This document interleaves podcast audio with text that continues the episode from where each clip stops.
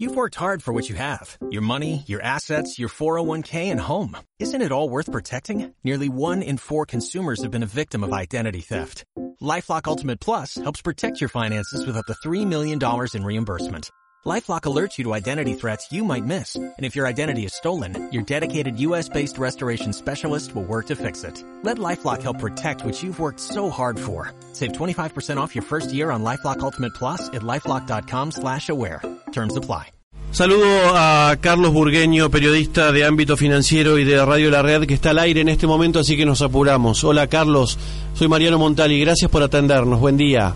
Hola, ¿cómo te va? No, por favor, por favor. Eh, eh, siempre, siempre es un placer hablar con ustedes. Bueno, un abrazo grande y gracias por estar ahí entonces, Carlos. Estás con, con Jorge, ¿no? ¿Está ahora con, con Real? No, estoy, eh, este año cambié de radio, ahora estoy en la 10. Mirá qué lindo, como qué informado que estaba. No, está muy bien, está muy bien. Pasa que hay muchos cambios. Qué loco, no sabía. Bueno, ¿y en qué horario estás y con quién en Radio La Red? Así completamos. Con Mauro Federico. Con Mauro Federico. Bueno, entonces mucha gente de ámbito están ahí en. Sí, sí, por eso estamos acá, ¿no? Pues, decidimos estar en el mismo grupo eh, periodístico, ¿no? Que, o sea, la gente de ámbito y, y la gente de Radio 10 y bueno, trabajar para el mismo grupo. Bueno, entonces vamos a empezar de nuevo la nota, si te parece. No, todo bien, todo bien, porque no soy no soy para nada conocido. Me va, me va, a servir incluso para para eh, para mí, para estar mejor en la nota. 10 de la mañana, 54 minutos, Carlos Burgueño, periodista de ámbito financiero y Radio 10. Hola Carlos, buen día. Gracias. Ahora está mucho mejor. Bueno, ayer te leía que hay un buitre disconforme ya, un tipo que dijo, perdón si a Paul Singer y a sus amiguitos grandes le pagaron taca-taca, yo también quiero lo mismo. Y sí, bueno, era, se caía de Maduro, ¿no? Eh, la, noticia es que sea tan rápido, no que haya aparecido. Eh, incluso en el acuerdo eh, firmado con, con, con Griesa, no en los acuerdos firmados con los fondos buitres, sino el acuerdo que la Argentina firma con Griesa y que después deriva en, el levantamiento del STEI y también en el prospecto de la emisión de deuda en la Argentina, que lo publicamos en el diario, se puede buscar por, por internet, está, está publicado este documento, la Argentina, el gobierno argentina reconoce que es inevitable que estos juicios existan, ¿no? Que una vez cerrados los acuerdos para esta gente que quiera seguir haciendo juicio. Eh, con lo cual, hasta el gobierno argentino sabía que esto iba a ocurrir. La novedad o la noticia o lo que nos sorprendió es que sea tan rápido, a 24 horas ya fueron y se presentaron ante Griesa. ¿no? El acreedor que lo hizo es eh, un acreedor muy menor, 53 eh, millones de dólares, 53 millones de dólares es un vagón de guita, ¿no? Lógico, para Mohamed, que no sé cómo el apellido es impronunciable, ¿no? Ah, vos sabés. No, no, no, lo tuve que aprender. Lit eh, Barjian, sí. ¿no? Eh, se presentó, lo que quiere decir de Barjian es que reclama 53 millones de dólares eh, de deuda impaga habiéndola comprado a, a 8. O sea, compró por 8 y quiere que le paguen 53. Bueno, no, es ningún tonto Mohamed. Para saber de qué son los, los de, de, qué personajes estamos hablando. Ahora, ¿Mohamed es un fondo buitre o es uno de los primeros? Eh, mitad y mitad. Tiene eh, fondos anteriores y tiene eh, fondos eh, comprados después, cosa que es muy común, ¿eh? Cosa que es muy común, porque recordemos de qué se trata toda esta deuda en default. ¿no? El megacanje del gobierno de, la Rúa, de Domingo Cavallo, no se puede pagar, cae en default, el default más grande de la historia argentina. Esos bonos los tenían todo tipo de inversores y acreedores y fondos del mundo. Ahora, cuando la Argentina está por caer en default, empiezan a aparecer los fondos buitres. Pero cuando cae en default la Argentina, hay muchos fondos buitres que ofrecen comprar esa deuda absolutamente repudiada en el mundo a precio recontrabil eh, para después hacer juicio. Entonces vos tenés gente que compró antes y que compró después incluso que compró después del canje del 2005. Entonces, eh, y, y es normal, es muy común que haya de los dos lados, que vos tengas gente que compró antes y después del canje del 2005. Entonces están en condiciones de firmar el acuerdo con la Argentina y después seguir haciendo juicio por la otra parte de la deuda. Eh, estamos hablando de fondos buitres, no estamos hablando de sí, De, tipos que se dedican a esto, al mercado financiero. se dedican a esto, claro, a buscar una oportunidad, a esperar lo que haya que esperar, porque en algún momento van a cobrar. Exactamente, bueno, esa es la gran injusticia del, del fallo de Tomás Griesa. Eh, darles la razón y que sepan que van a cobrar.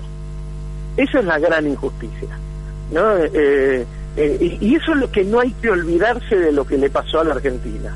Un juicio tremendamente injusto, eh, un fallo tremendamente injusto, que es repudiado por el capitalismo mundial. O sea, es normal que nosotros lo repudiemos, pero lo repudia también George Soros, ¿no? Que, no es precisamente un socialista, ¿no? Eh, George Soros es un tipo que se dedica a especular en el mercado financiero mundial eh, que lo echaron de Estados Unidos eh, y ahora está radicado en Londres. Y desde Londres tiene un fondo que se llama Quantum y compró deuda argentina en su momento, eh, deuda emitida para salir del default. Y, y, y, y, él dijo públicamente, Soros, que ser fondo buitre está muy mal, le hace muy mal al capitalismo. y, y, por, y el fallo de Griesa del 2014, ratificado por la Corte Suprema de los Estados Unidos en el 2014, dice que Argentina le tiene que pagar todos los fondos buitres. Es tremendamente injusto, no nos olvidemos nunca de eso, ¿eh? porque esa es la clave de, de todas las posiciones que hay que tener después sobre este tema. Carlos, y no me olvido que en estos días aparecieron dos notas por lo menos que se confirmaron que fueron escritas por Paul Singer halagando a Macri. Esto no debe ser casual, ¿no? Y la verdad que no sé si será casual o no, eh, pero eh, le hace un favor nulo, ¿no? Eh, hay una nota que dice Mauricio Macri es un campeón. Es un campeón. Sí, sí, sí, es el abrazo de oso. Claro, la verdad es un collar de melones. Sí, sí, sí, si no me abraces más, Paul, porque no me conviene. Porque, a ver, eh, suponete que sean socios, que todo esto sea un gran negociado entre ellos, cosa que no hay ninguna prueba de eso, ¿no? Eh, aún así, lo que deben estar pensando es, ¿por qué no lo hacen callar a este tipo? Que agarre la guita y se vaya. ¿no? Porque, que, que repito, insisto porque este punto es importante, los fondos buitres en el capitalismo más rancio del mundo son repudiados pero no por cuestiones éticas, sino porque arruinan el negocio. Un negocio, negocio ¿no? y en el mundo es que los países emergentes emitan deuda. ¿no? Los países emergentes, por ejemplo, en la región, Uruguay, Paraguay, Bolivia, Brasil, etcétera, Perú, Colombia, etcétera. Eh, estos países emiten deuda con una tasa de interés del 35 y el 6% en dólares, ¿no? Eh, ¿Y por qué es negocio? Porque Estados Unidos emite deuda al 0%. Entonces el negocio que queda en, esta, en, América, en toda América, es que emitan deuda México, Bolivia, Perú, etcétera, incluso forzando a que los gobiernos emitan deuda. Y los bancos cobran una comisión por esa deuda y después cobran comisión por comprar y vender esos bonos si te aparece un fondo buitre que te arruina el negocio de la emisión de deuda, mm. es, eh, eh, eh, hace que se complique. Entonces lo repudian esta actividad porque de alguna manera complica el negocio. y eso es lo que protesta también Wall Street y, está, y el gobierno de los Estados Unidos y el Fondo Monetario por la actividad de estos fondos buitres. ¿no? Con lo cual, que el tipo que es la quintesencia de los fondos buitres te diga, vos sos un campeón, después que me pagaste y me hiciste ganar 1200%, emitiendo deuda, que ningún argentino va a ver un peso, eh, es fuerte, es difícil de digerir. Sí, quizás para él fue un elogio, ¿no? No, no sabemos tampoco cómo... Por ahí fue sincero, ¿no? El tipo, ¿no? Yo no lo dudo. Paul Singer, no, seguro fue sincero. Lo que hay que, lo que no sabemos es la reacción de Macri. Quizás brindó esa noche en su casa con Antonia. No, a ver, Mauricio Macri es un político, se supone que es un político sabe que esto es, que, que, el tipo te diga sos un campeón, es piantavoto. Supongo, ¿eh? por ahí, no, por ahí como decís vos, no, no, no, lo sé.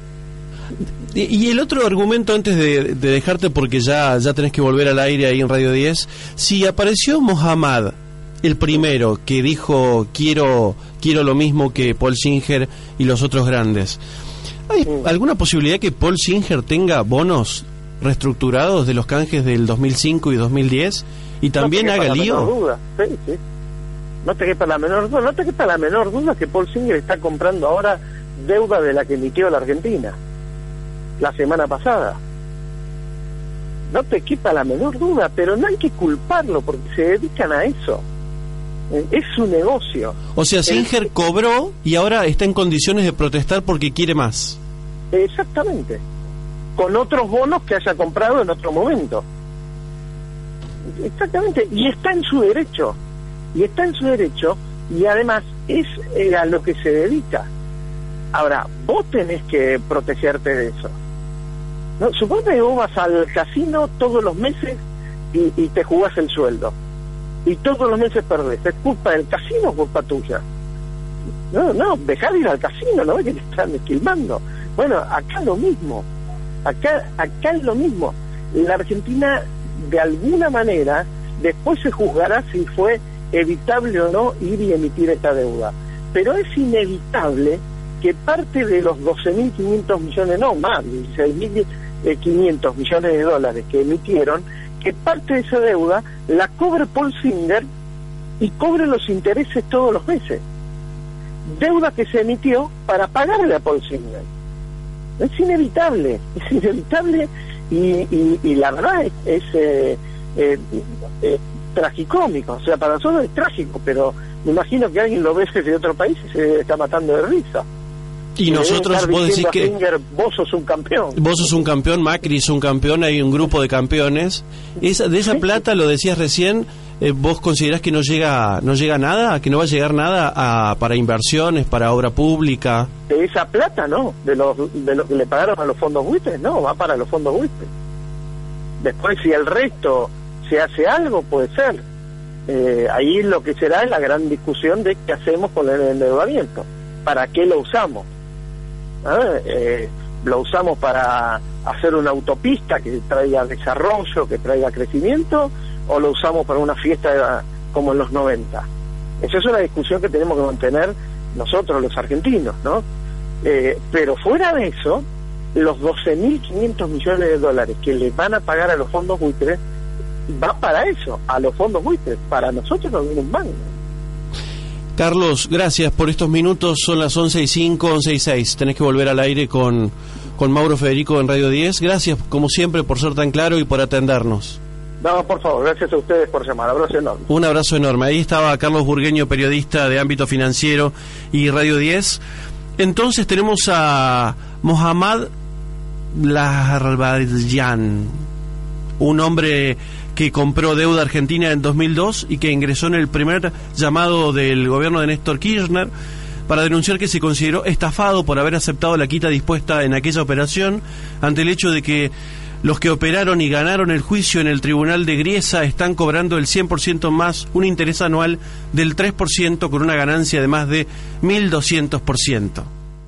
As a new Western Union customer, you can enjoy a $0 transfer fee on your first international online money transfer. Send money to your family and friends back home the fast, easy, and reliable way. Visit westernunion.com or download our app today to get started, and your first transfer fee is on us. FX gains apply, not available for credit cards and transfers to Cuba. Services offered by Western Union Financial Services, Inc., and MLS 906983 or Western Union International Services, LLC, and MLS 906985.